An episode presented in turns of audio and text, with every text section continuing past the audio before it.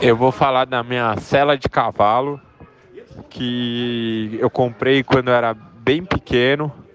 Foi a primeira cela que eu comecei a andar a cavalo na minha vida tal. Ela era, era é de couro, é preta, toda preta. Ela tamanho infantil, eu lembro que era bem pequena.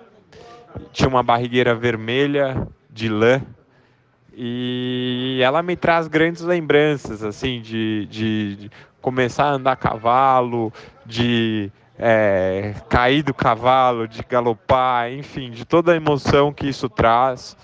É, e, e, e, então eu gostaria de, de falar desse objeto.